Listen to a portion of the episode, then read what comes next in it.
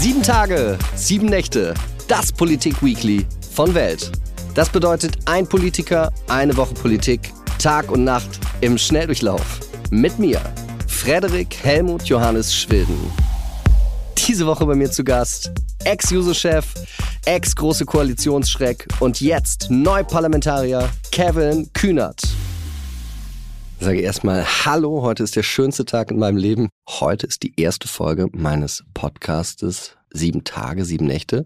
Und mein heutiger Gast ist Kevin Kühnert, der zu seiner Zeit berühmteste und mächtigste Juso-Chef, den es jemals gab, der erst die Große Koalition sprengen wollte und dann den Fall der SPD aufhalten.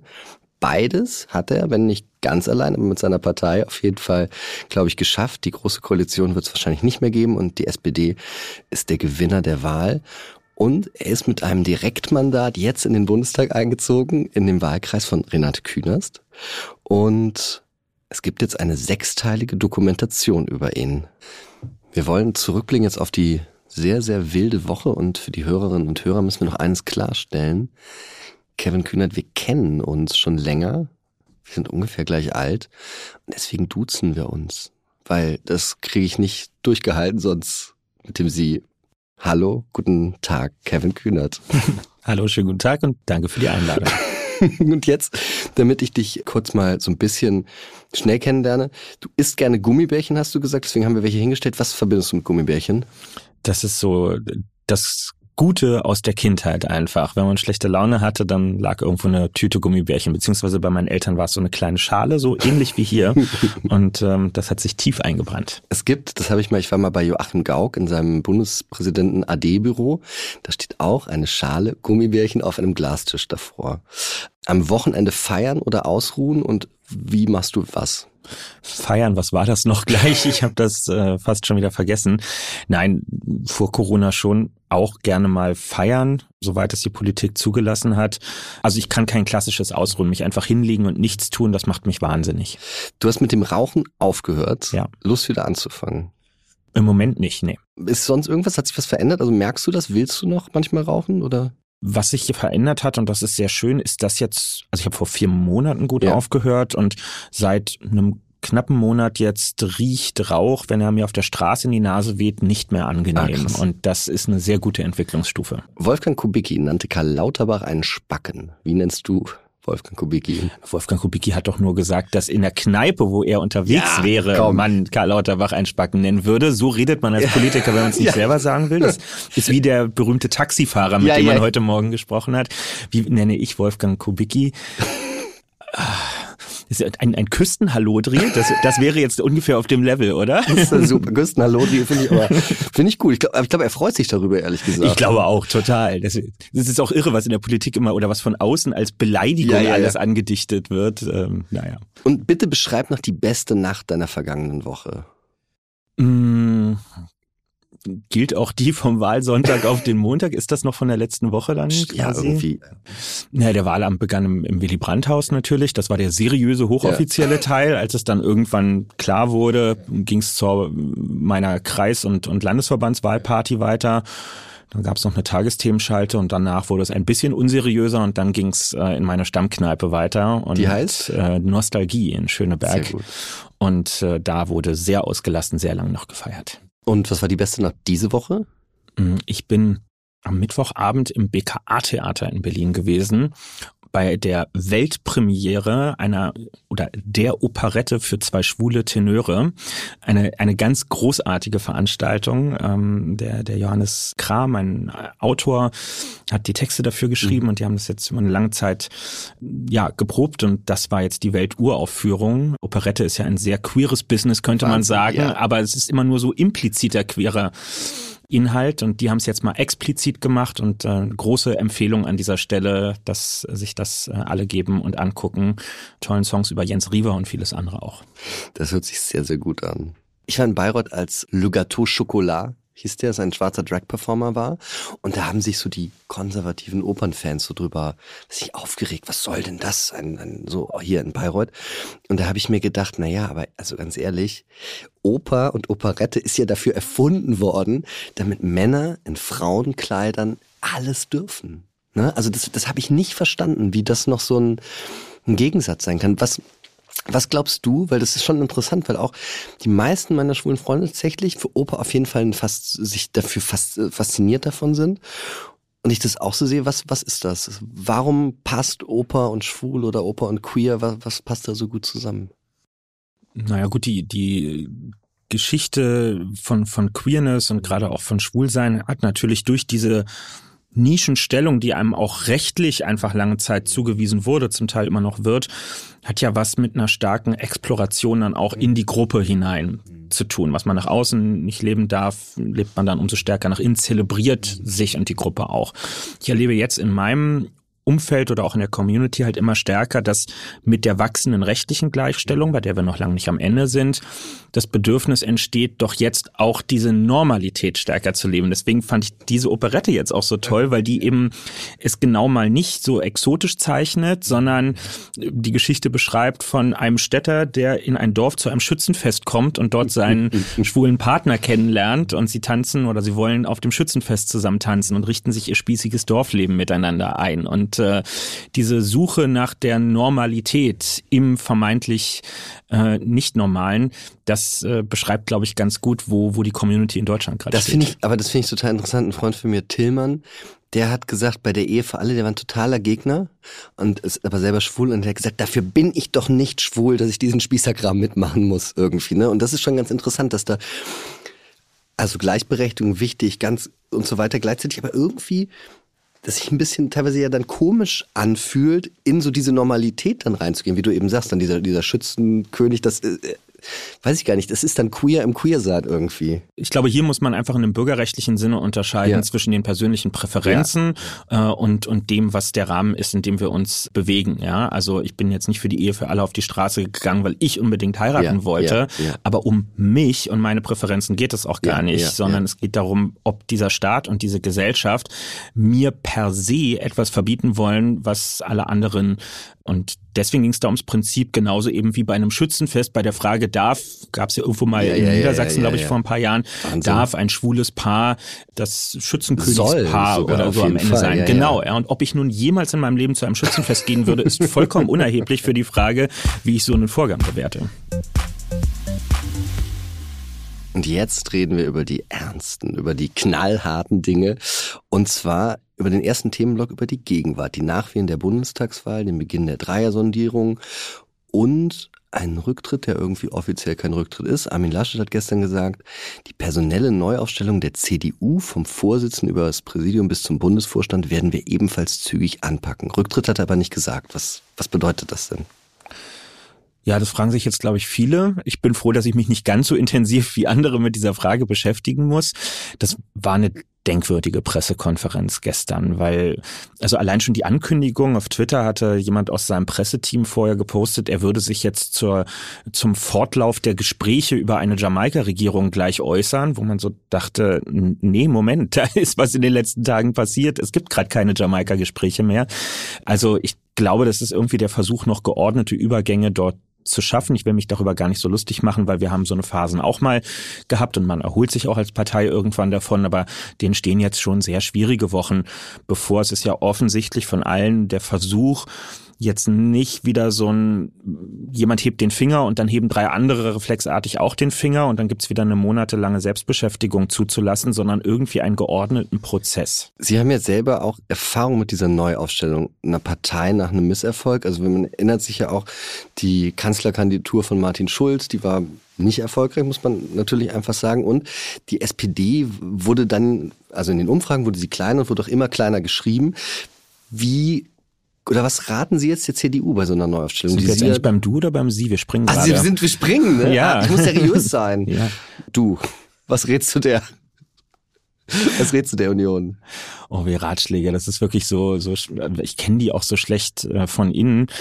Ich würde dazu neigen zu sagen, wirklich diese Führungsfrage noch ein klein bisschen liegen zu lassen. Ja, also jetzt nicht zu überall zu entscheiden, weil es sind zu viele unterwegs, die im Moment noch ihr relativ kleinkariertes Süppchen kochen wollen. Und ähm, glaube, auch jemand als der sicherlich nie CDU wählen wird, aber macht es nicht mit Friedrich Merz am Ende. Das wird nicht helfen. Also nur Parteiseele streicheln löst keine strukturellen Probleme.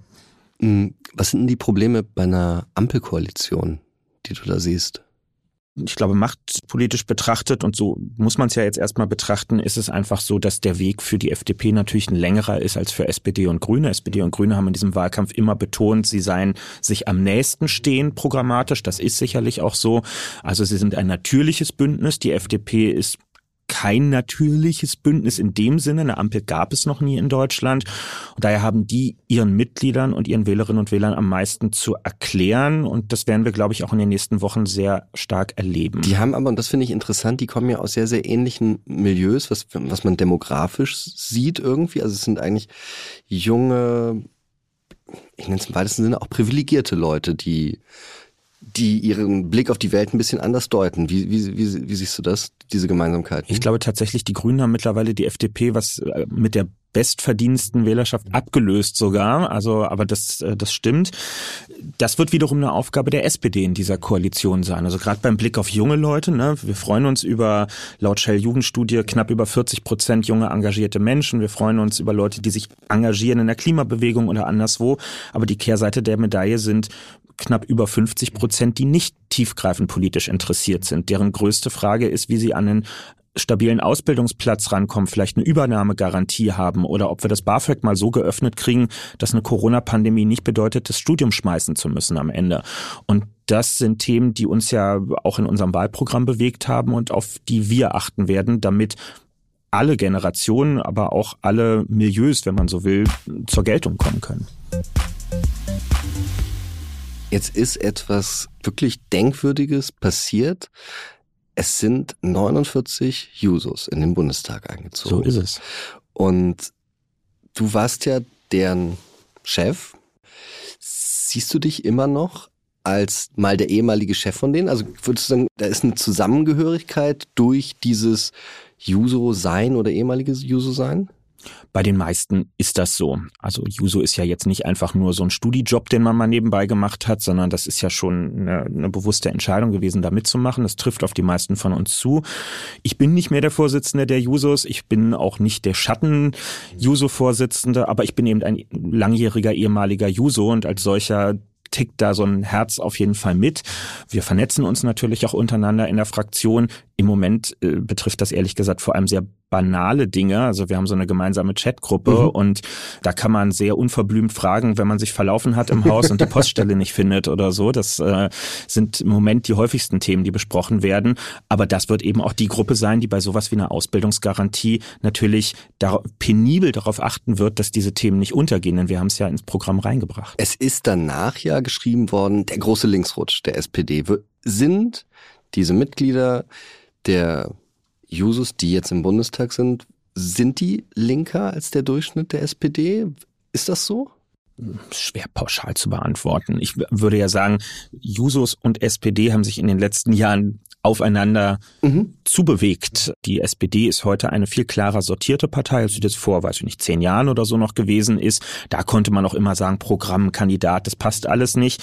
Und wir haben ja irgendwann erkannt, so geht das nicht. Man, eine Partei kann sich nicht maskieren im Wahlkampf, danach die Maske abziehen und sagen, eigentlich sind wir ganz anders, das wählt keiner, sondern man muss aus sich selbst heraus, aus einer Überzeugung seine Programmatik weiterentwickeln. Und ich würde sagen, die SPD ist in den letzten Jahren moderat nach links gerückt, wieder da, wo sie als als, linke Volkspartei wahrgenommen wird. Sieht man ja auch, wir haben ja nicht nur anderthalb Millionen Merkel-Wähler rübergeholt, sondern auch den größten Teil derer, die nicht mehr die Linke gewählt haben, 600.000. Das ist ein schöner Erfolg äh, zu sehen, dass die sich wieder bei der SPD heimisch fühlen.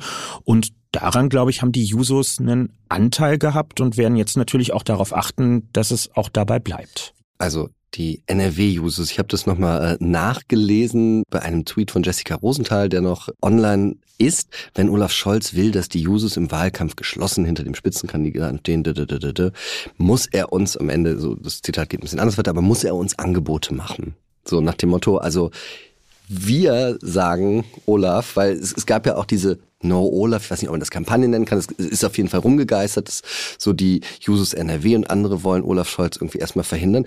Wie ist, wie ist denn jetzt dieses Verhältnis? Ist das irgendwie, und du warst am Anfang auch nicht so wirklich begeistert von Olaf Scholz, glaube ich. Na, ich habe ein anderes Duo ja, für den Parteivorsitz genau, unterstützt. Das würde ich ja. auch wieder machen. Ja. Äh, jetzt versuchen es natürlich einige zu drehen im Sinne von, es war vor allem eine Kampagne gegen äh, Olaf Scholz. Das ist nicht der Fall gewesen. Es ging um die Trennung von Parteivorsitz und Regierungsämtern und das hat sich auch bewährt. Das muss man heute einfach sagen. Und wir sind in diesen ganzen letzten anderthalb Jahren wir sind zusammengewachsen als Partei. Ja, wir sind nicht eine große Familie, in der irgendwie alle sich den ganzen Tag knuddeln oder so. Das bitte so eine Partei auch nie wählen, die einem sowas versucht zu erzählen. Das ist total unglaubwürdig. Aber wir haben einen seriösen und vertrauensvollen Umgang wechselseitig miteinander entwickelt. Und das ist das A und O. Wir haben gelernt, dass wir uns aufeinander verlassen können. Man findet Kompromisse und dann halten sich aber auch alle daran. Und das muss jetzt auch nach der Wahl eben gelten. Ich bin mir sicher, dass Olaf Scholz jetzt nicht abrückt von dem Programm, mit dem er angetreten ist. Er hätte auch gar nicht zugelassen, mit einem anzutreten, von dem er im Kern nicht überzeugt ist.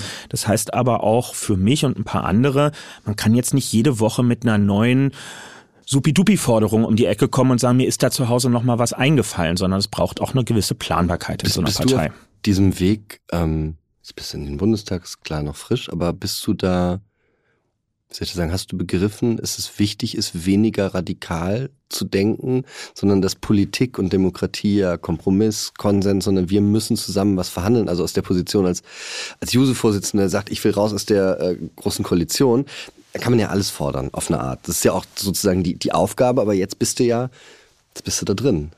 Musst du da mehr, mehr Konsens, mehr, äh, mehr Mitte sein, mehr vermitteln?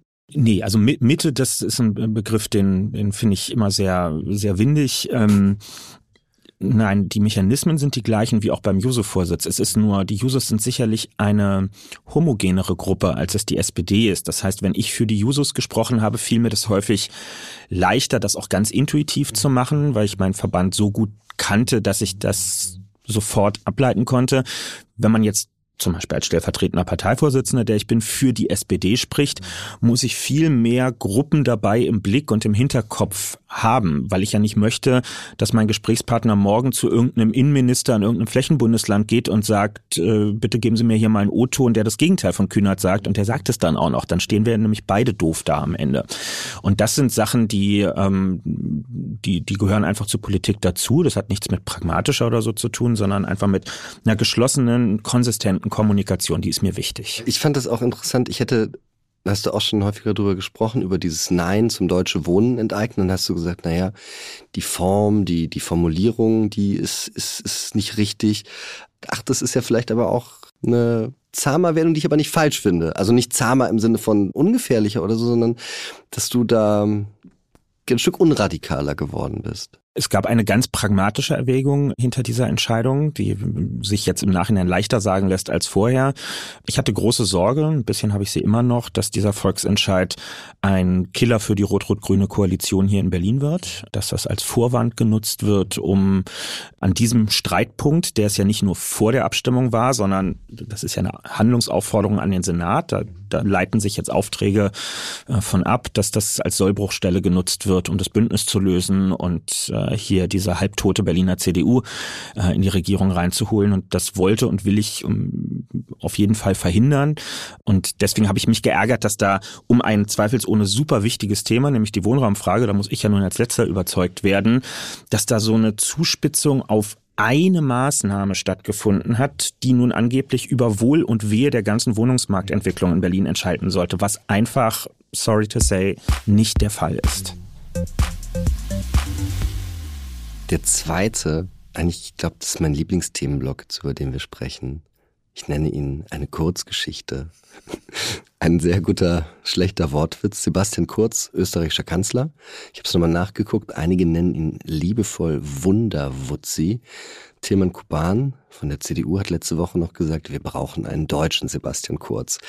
Jetzt hat äh, Sebastian Kurz, man kann es nicht anders sagen, ein Korruptionsproblem. Sehr enge Mitarbeiter von ihm, so der Vorwurf sollen Geld aus dem Finanzministerium genommen haben, das abgezweigt haben, um damit positive Medienberichterstattung zu kaufen.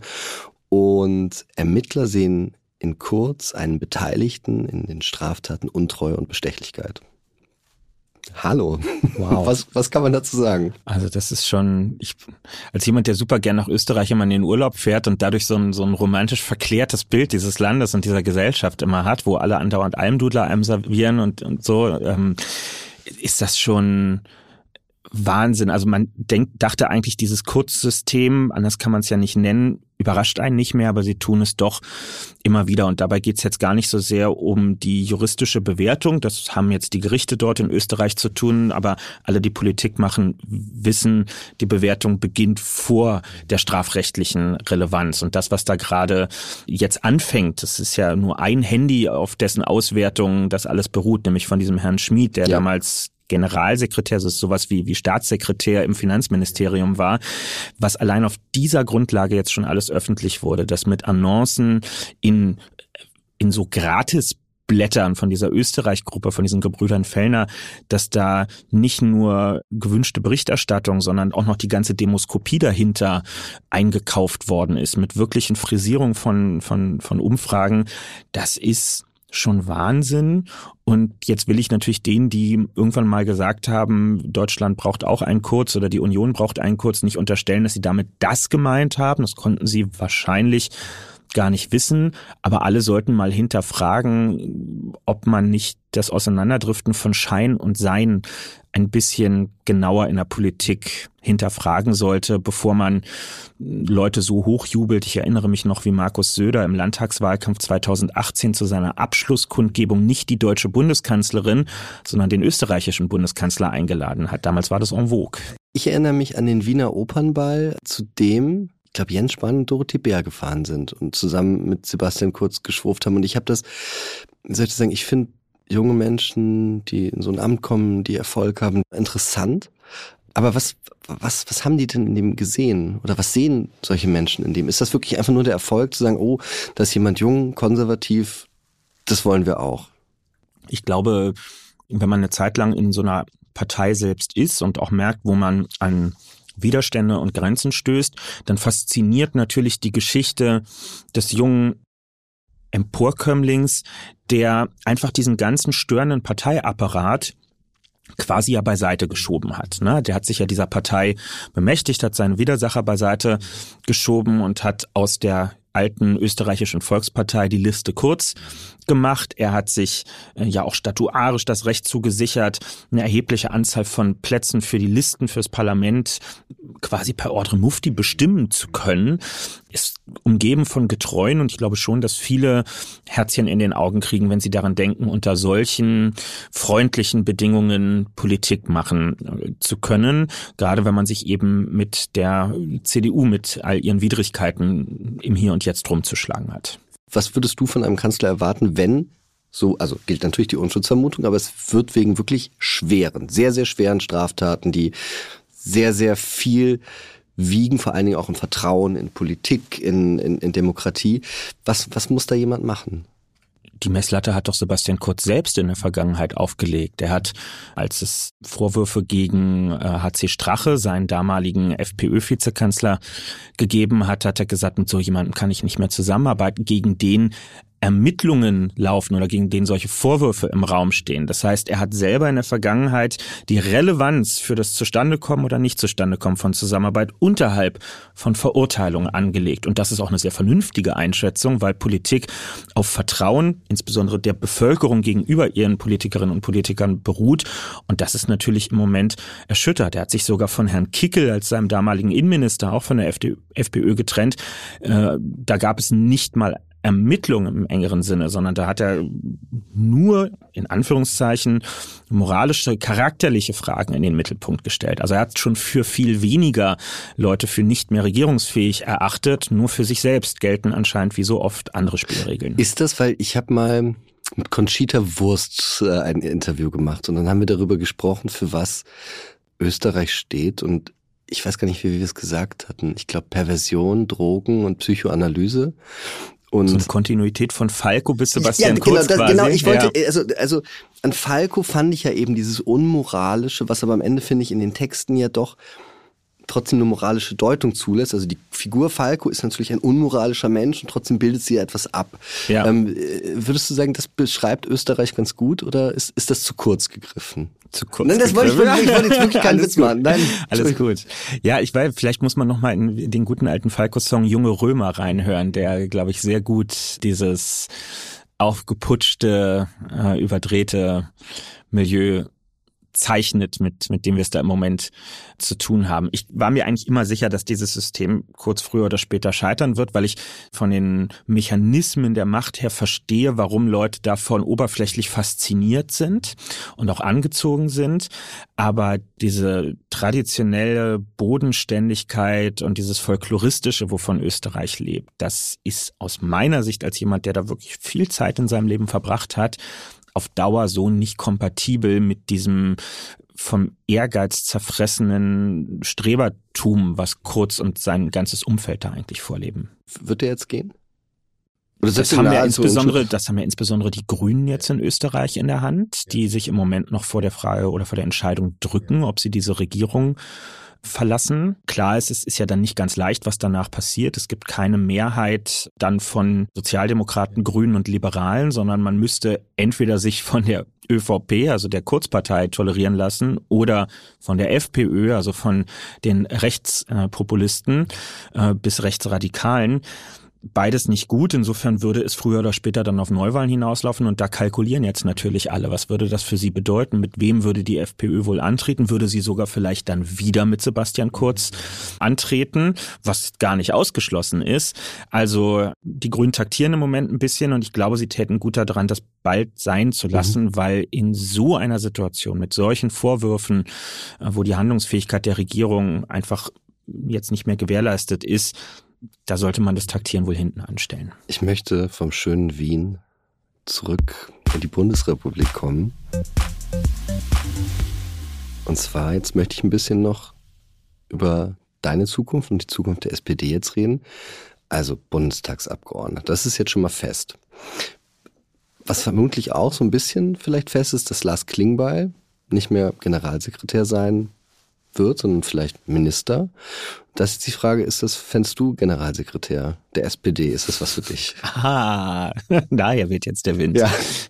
Da sind jetzt aber sehr viele Eventualitäten ja, eingebaut. Viele. Ja, also noch mehr als du genannt hast, ja. weil dafür muss überhaupt erstmal die Koalition zustande ja. kommen. Aha. In dem genannten Szenario müsste die SPD den Anspruch auf das äh, Verteidigungsministerium, war es jetzt, glaube ich, genau. haben. Dann müsste das könnte, Lars gefragt werden, er müsste Ja, sagen und dann müssten noch viele andere Dinge passieren.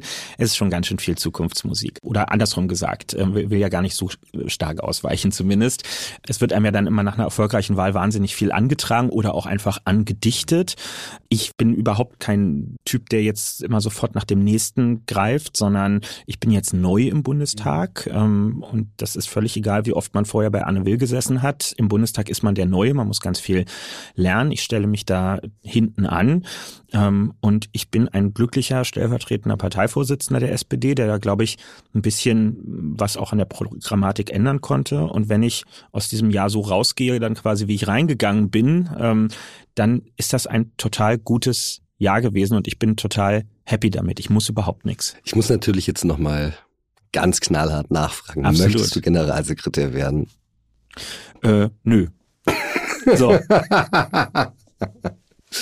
Was, was möchtest du im Bundestag erreichen? Jetzt erstmal thematisch. Für was möchtest du dich ganz bewusst einsetzen? Was ist dein Thema? Wohnen. Mhm. Wohnen mit allem, was dazugehört. Wohnungen müssen gebaut werden. Also es ist auch die Baupolitik. Äh, gebaut werden, das passiert auf Grund und Boden. Also es ist auch die Bodenpolitik. Ähm, und all das findet in einem Kontext von Infrastruktur und Gesellschaft statt. Das ist Stadtentwicklung. Das sind die Themen, die mich als Berliner, als jemand aus einem urbanen Wahlkreis umtreiben. In meinem Wahlkreis leben über 80 Prozent der Menschen zur Miete. Äh, und viele machen sich Sorgen um die Bezahlbarkeit, aber auch die Qualität des Wohnens. Und das ist für mich ein klarer Auftrag, worum ich mich im Bundestag zu kümmern habe. Am Ende entscheidet die Fraktion, wo man mitarbeitet, aber ich bin ganz optimistisch, dass ich äh, die Möglichkeit auch kriegen werde. Was möchtest du am, am Wohnen für die Menschen, die dich direkt gewählt haben? Was, was möchtest du denen ermöglichen oder was möchtest du möglich machen? Für was, was willst du da konkret? Wenn ich fokussiere auf meinen Wahlkreis, dann ist es recht einfach zu beantworten, weil wir eine sehr klare Lage haben. Wir brauchen erstmal bei uns mehr Wohnraum, wie viele städtische wachsende Regionen, äh, und zwar nicht irgendwelchen Neubau, sondern bezahlbaren Neubau. Denn Neubau, der für 15 Euro aufwärts den Quadratmeter angeboten wird, das ist das, was der Markt im Moment liefert. Das können sich viele Leute nicht leisten. Also das ist Punkt eins, also mehr öffentliche und genossenschaftliche Bautätigkeit und eine Bodenpolitik, die solchen gemeinwohlorientierten Anbietern eben auch äh, günstiges Bauland, am besten über Erbpacht, zur Verfügung stellt. Das fällt aber trotzdem nicht vom Himmel. Neubau wird, selbst wenn wir alles beschleunigen und die Restriktionen runtermachen und die Bauanträge digital laufen, wird ein paar Jahre dauern. Also brauchen wir zur Überbrückung dort, wo der äh, Wohnungsmarkt äh, überspannt ist, äh, einen Mietenstopp. Wir nennen es in unserem Programm Mietenmoratorium. Also bei Inflationsausgleich eine mehrjährige Mietenbremsung per Gesetz bis zu dem Zeitpunkt, wo der Neubau für Entspannung gesorgt hat. Aber gleichzeitig wird es in anderen Regionen des Landes um was ganz anderes gehen. Äh, Stadt Neuordnung, dort wo wir 10, 20 Prozent Leerstände haben, wo die Stadt zum Teil zurückgebaut werden muss, ob in Strukturwandelregionen des Ostens oder teilweise auch im Ruhrgebiet. Ähm, es geht um die Qualität des Wohnens. Wir haben doch in Corona alle gemerkt, der, die Anforderungen an unseren Wohnraum wandeln sich, wo man vor ein paar Jahren noch dachte, Mensch, geil, großes Loft, ja, großer, großer Raum, wo wir uns alle drin tummeln. Da hat man in Zeiten des Homeoffices und Homeschoolings gemerkt, vielleicht wird das alles wieder ein bisschen parzellierter und kleinteiliger. Das ist total lustig, das habe ich auch. Wir, wir sind ein eigenes Haus in Erlangen eingezogen mit Garten und äh, wir haben zwei Kinder. Und das ist ein, das ist ein 100 Jahre altes Haus es wurde von der Stadt Erlangen 1920 für seine Beamten damals gebaut. Und das ist ganz, also ist klein. Es hat aber 13 Zimmer, die aber alle winzig sind. Und wir haben ein paar davon aufgelöst, weil wir dann das Wohnzimmer zusammenlegen wollten. Aber also nicht tragende Wände rausgenommen? Genau, sowas. Mhm. Aber tatsächlich ist es super viel, oder das heißt viele, aber mehrere kleine Zimmer zu haben, in denen man verschiedene ja. Aufgaben haben oder ausüben kann. Und das war auch ganz interessant, das habe ich gelesen, dass in Leipzig wurden so ganz viele solcher Loftwohnungen gebaut. Familien können da nicht einziehen. Absolut. Und äh, das ist deswegen, glaube ich, die Parzellierung, äh, das finde ich super. Naja, und es sind einfach mehr Dienstleistungen und Dinge des täglichen Lebens, die auch wieder nach Hause geholt werden. Also vor, vor, noch vor zwei Jahren war auf jeder Tagung im Baubereich war immer so der Talk, ah, in Deutschland, da ist, äh, die Deutschen nehmen zu viel Wohnraum in Anspruch für sich, gerade Single-Haushalte.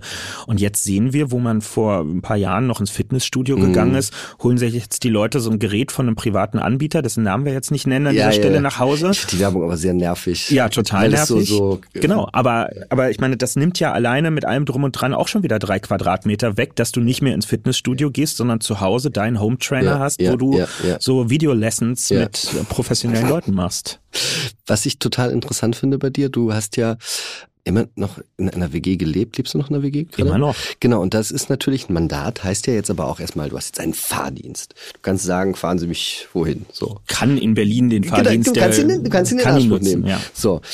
Es kommt sehr wahrscheinlich deutlich mehr Geld jetzt zu dir wahrscheinlich zu deinem vor, als zu deinem vorherigen Berufsleben. Das ne? ist so, kann man ja nachlesen, wie viel genau. es ist. Ja. Wie, wie viel sind das jetzt gerade? Was ist? Na, die Diät sind ziemlich genau 10.000 Euro. Ja. Und was, was wird sich bei dir da verändern?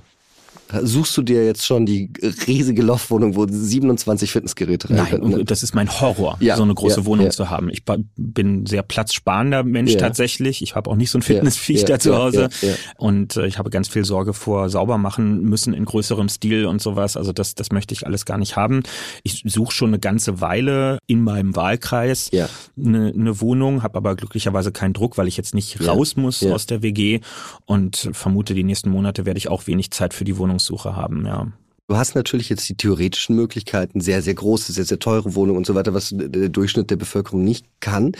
Ist das eine, ich sag mal, Preiskategorie, wo du auch suchst oder sagst du, nein, nein. ich möchte in einer, ich sag mal, normalen Bürgerkategorie bleiben? Also was guckst du dir quasi an oder was wo, wo, wo guckst du in welcher Region? Ich will Größe klein und, und günstig äh, bleiben ja. aus zwei Gründen. Einerseits, weil es meinem, weil es dem entspricht, was mir gefällt. Ich bin ja. einfach so groß geworden. Ja, ja. wir uh sind äh, groß geworden in einer zweieinhalb Zimmerwohnung mit meinen Eltern zusammen. Das sind jetzt keine ärmlichen Verhältnisse gewesen, aber das war total in Ordnung und reicht. Und ich bin einfach ein sparsamer Mensch. Also Geld ausgeben nur, weil ich es kann.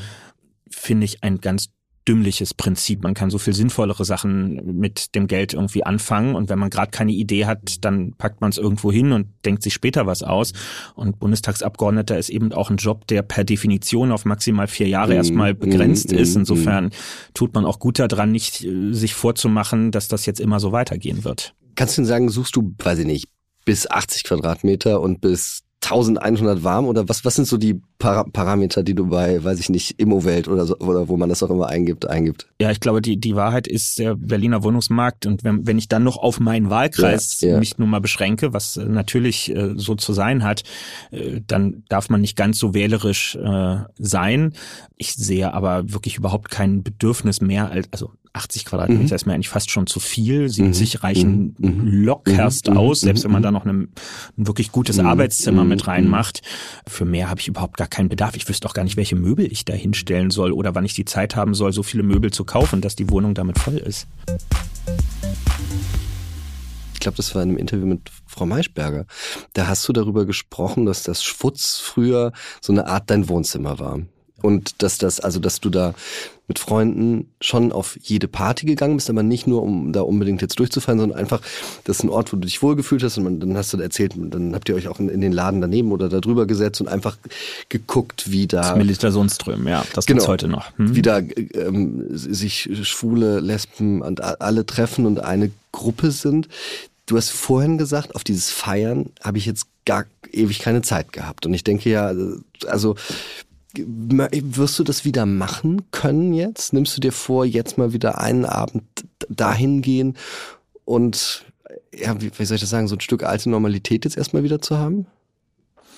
Mm, also irgendwann wird das auch wieder kommen.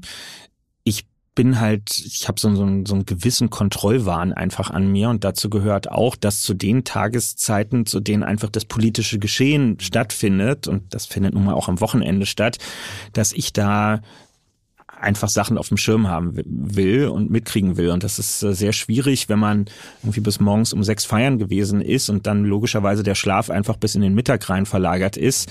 Ähm, das löst bei mir so ein Unwohlsein aus. Das hat mit einem Initialerlebnis zu tun. Das Wochenende, an dem Andrea Nahles ihren Rücktritt als ähm, Partei- und Fraktionsvorsitzende erklärt hat. Da bin ich damals äh, im, im Frühjahr 2019 das erste Mal seit ganz langer Zeit mal wieder feiern gewesen und bin dann irgendwie aus meinem Kater am Sonntagmittag erwacht und guckte äh, halb zerstört auf mein Smartphone und sah tausend Anrufe in Abwesenheit und Nachrichten und merkte, scheiße, irgendwas ist anscheinend gerade passiert.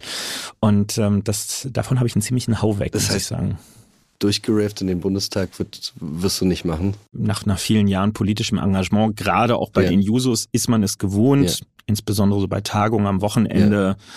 Wenn die Tagung bis in den späten Abend geht, dann kommt man mit sehr wenig Schlaf aus, weil das ist ja die einzige Möglichkeit, den Abend noch gemütlich ausklingen zu lassen.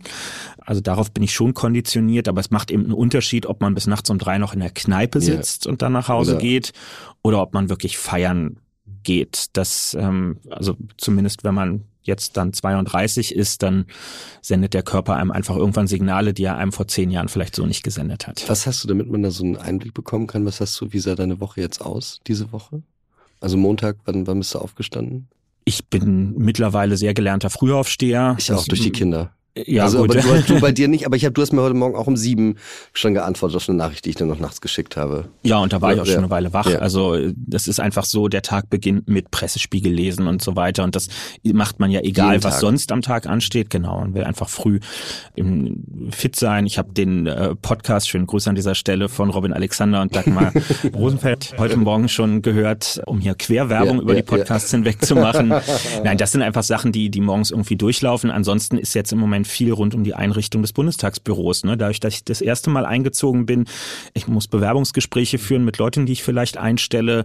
Ich muss jetzt bald ein Wahlkreisbüro suchen, äh, was ich mit meinen Leuten beziehen kann. Es wird noch eine Weile dauern, bis wir Bundestagsbüros haben. Bis dahin muss Technik organisiert werden und so. Also es sind ganz basale Fragen der Arbeitsfähigkeit, die jetzt einfach hergestellt werden müssen. Ich komme mir bei allen Dingen, die so erwachsen sind, immer ganz komisch wie so ein Hochstapler vor. Also als wir das Haus, dann gehen wir, muss, also, geht man zu einer Bank und dann sagt man, guten Tag, ich hätte gerne einen Kredit. Und dabei komme ich mir total lächerlich vor, weil ich mir denke, warum sollte mir jemand Geld geben? Ich, ja. Also, also, ja. Und jetzt bist du du bist jetzt in dem Bundestag, das ist irgendwie so, oh, ein Mandatsträger. Dann bist du jetzt aber auch Arbeitgeber. Das heißt, du sitzt dann da, wie du gesagt hast, musst Leute einstellen. Wie, wie fühlt sich das für dich an? Fühlt sich das für dich, weiß ich nicht, normal oder schon richtig an? Oder denkst du, das, das kann doch gar nicht sein? In dem konkreten Fall schon, weil ich da das Glück habe, das über die Jusos alles ja, schon ein bisschen das gehabt ist, zu das haben. Das hast du eigentlich alles schon. Genau, wir okay. hatten das Juso-Büro, das waren zu Höchstzeiten neun oder zehn Vollzeitstellen und da habe ich auch immer wieder mal Bewerbungsgespräche zu führen gehabt. Das, das passt schon auch, auch Budgetverantwortung und so zu haben, das ist jetzt alles nichts, äh, nichts komplett Neues. Aber dieses Gefühl, was du beschreibst, das, das kenne ich auch. Das kennen, glaube ich, ganz viele. Mir hat das letztens mal ein Journalist, der schon deutlich über 50 ist, auch so geschildert. Ne? Also man altert zwar in derselben Geschwindigkeit wie alle anderen, aber in der Selbstwahrnehmung bleibt man halt, also in, bleibt man häufig so ein bisschen in dieser, in dieser Jugendphase mhm. einfach einfach stecken und die Schale verändert sich, aber man selber denkt manchmal, meine Güte, was äh, passt doch alles hier eigentlich überhaupt mhm. gar nicht. Aber da muss man seinen, muss man, glaube ich, seinen Frieden mit der Zeit machen. Kevin Kühnert, das war der schönste Tag in meinem Leben.